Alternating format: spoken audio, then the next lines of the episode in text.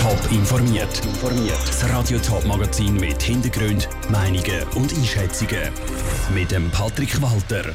Was Experten zu der geplanten Zusammenarbeit der Ostschweizer Spitäler sagen und wie die Kosten vom Bodyprojekt Rapperswil-Jona explodiert sind, das sind zwei von den Themen im Top informiert. Das Thema Spital nimmt in der Ostschweiz kein Ende. Im November ist die neue Spitalstrategie vom Kanton St. Gallen präsentiert worden. Fünf von neun Spitälern sollen in Zukunft nur noch Notfallzentren sein. Und jetzt, wenn St. Gallen und die beiden Appenzell eine gemeinsame Spitalplanung machen, der Thurgau ist dabei ausgelassen worden. Lucia Niveler. St. Gallen Regierungspräsidentin Heidi Hanselmann hat gestern eine Bombe platzen lassen. Der Kanton St. Gallen wird mit den beiden Appenzell eine gemeinsame Spitalplanung machen, sagt sie in einer Sendung vom TV Ostschweiz. Das würde heißen, dass Patienten nicht zwingend in ein Spital in ihrem Wohnkanton müssen für eine Behandlung. Und Spitäler müssten nicht mehr alle Behandlungen anbieten. Das hat durchaus seine Vorteile, sagt Willy Augier, Gesundheitsökonom aus Zürich. Der Vorteil von einer gemeinsamen Spitalplanung über Kantone raus liegt insbesondere darin, dass man natürlich auch besser planen kann, ähm, wer geht in welchen Kanton.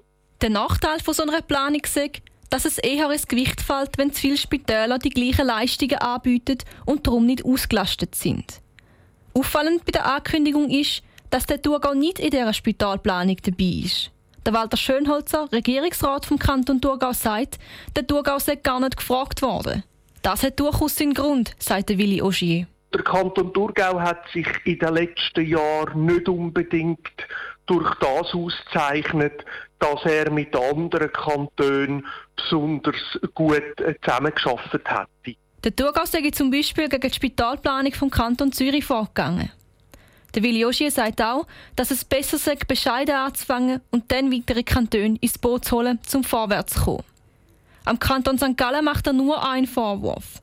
Eine gemeinsame Spitalplanung hätte vor der Spitalstrategie müssen kommen. Die Lucia Niveler hat berichtet. Die Spitalplanung steckt noch in den Kinderschuhen. Im Januar wird zuerst eine Absichtserklärung unterzeichnet. Erst nachher werden Details ausgeschafft. Nach dem Arbeiten noch kurz an Weihnachtsmärkte für einen Glühwein, am Jahresessen vom Geschäft fließt der Weisswein Strömen und der Heiligabend knallt dann auch noch beim Familienfest die Korken. Weihnachtszeit ist nicht nur Gutzli-Zeit, sondern auch Alkoholzeit. Präventionsexperten sind beunruhigt. Der Beitrag von Sarah Frattaroli und dem Ruud Schmenzi. Mehr als 80% der Schweizerinnen und Schweizer trinken regelmäßig Alkohol. Und in der Weihnachtszeit sind es noch deutlich mehr Warnenzuchtberater. Weil Gelegenheiten gibt es gerade in dieser Zeit wie Sand am Meer sagt zum Beispiel die Monik Portner von Sucht Schweiz. Und potenziell nehmen natürlich auch die Risiken zu, dass man dann halt nachher gleich sich alkoholisiert hinter die Steuer setzt. Und da muss man sich wirklich genau einen Plan zurechtlegen. Will ich trinken und wenn, wenn ich will trinken, wie, wie komme ich dann erst sicher heim? Kann ich mit dem Zug, kann mich jemand mit heimnehmen? Der Alkohol, der in der Weihnachtszeit eben besonders fröhlich sprudelt, der ist also vor allem situativ gefährlich. Also eben, weil die Leute zum Beispiel häufiger betrunken Auto fahren. Aber allein wegen dem Glühwein am Weihnachtsmarkt wird niemand gerade zum Alkoholiker. Anders sieht es bei den Leuten aus, die eh schon ein problematisches Trinkverhalten haben.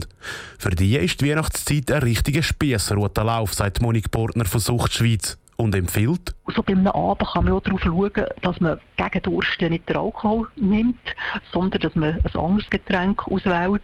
Und wichtig ist auch, dass man sich nicht einfach immer nachschenken auch wenn das Glas noch nicht leer ist, damit man einfach ein den Überblick behaltet, wie viel das man überhaupt schon konsumiert hat. Problematisch kann der Alkoholüberfluss in der Weihnachtszeit auch für Kinder und Jugendliche werden. Weil wenn eben alle rundum trinken, dann haben eben auch die Jünger automatisch mehr Lust zum Alkohol ausprobieren. Monik Portner empfiehlt, dass Eltern ganz klare Regeln aufstellen. Unter 16 raten wir, dass man auf den Konsum verzichten. Und wenn ein Bub oder ein Mädchen 16 ist, dann können die Eltern darüber reden, unter welchen Bedingungen das Kind mal Alkohol darf trinken Eben zum Beispiel an Weihnachten oder Silvester. Und trotzdem soll nicht jedes Vereinsweihnachtsessen, jeder Ausflug an Weihnachtsmarkt und jedes Familienfest zum Freipass werden, dass Jugendliche Alkohol dürfen trinken, warnt Sucht Schweiz. Der Beitrag von Ruud Schmenzi und der Sarah Frattaroli. Sucht Schweiz empfiehlt zwar, dass Jugendliche vor 16 gar keinen Alkohol trinken. Suchtberater sagen aber auch, dass aus einem Kind noch nicht ein Alkoholiker wird, wenn es an Weihnachten schon mal mit 14 am Weinglas geknippt haben. Der Winter hat erst gerade angefangen, aber die Stadt Rapperswil-Jona denkt schon an nächsten Sommer. Die Badi am See, das Lido, soll saniert und erneuert werden. Jetzt ist das Projekt aber auf Eis gelegt worden. Selin Greising.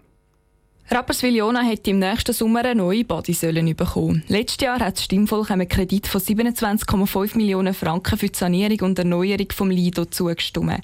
Die Sanierung könnte jetzt aber bis zu 5 Millionen Franken mehr kosten. Darum hat der Stadtrat das Projekt sistiert. Der Stadtpräsident von Rapperswil-Jona, Martin Stöckling, erklärt, wie es zu diesen viel höheren Kosten hat kommen konnte.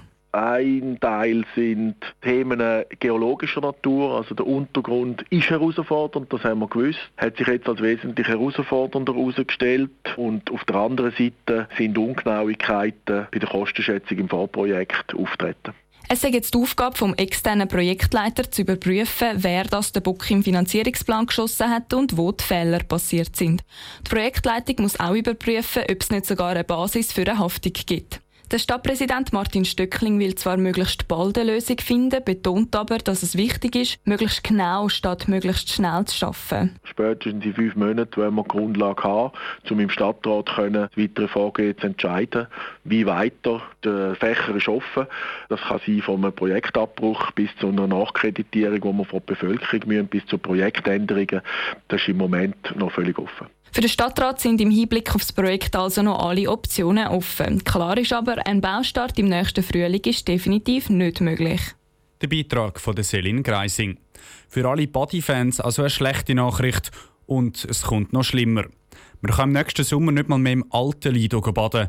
Das Seewasser ist nämlich schon nicht mehr angeschlossen und die Becken sind so kaputt, dass man sie nicht mehr brauchen kann. Top informiert, auch als Podcast. Mehr Informationen gibt auf toponline.ch.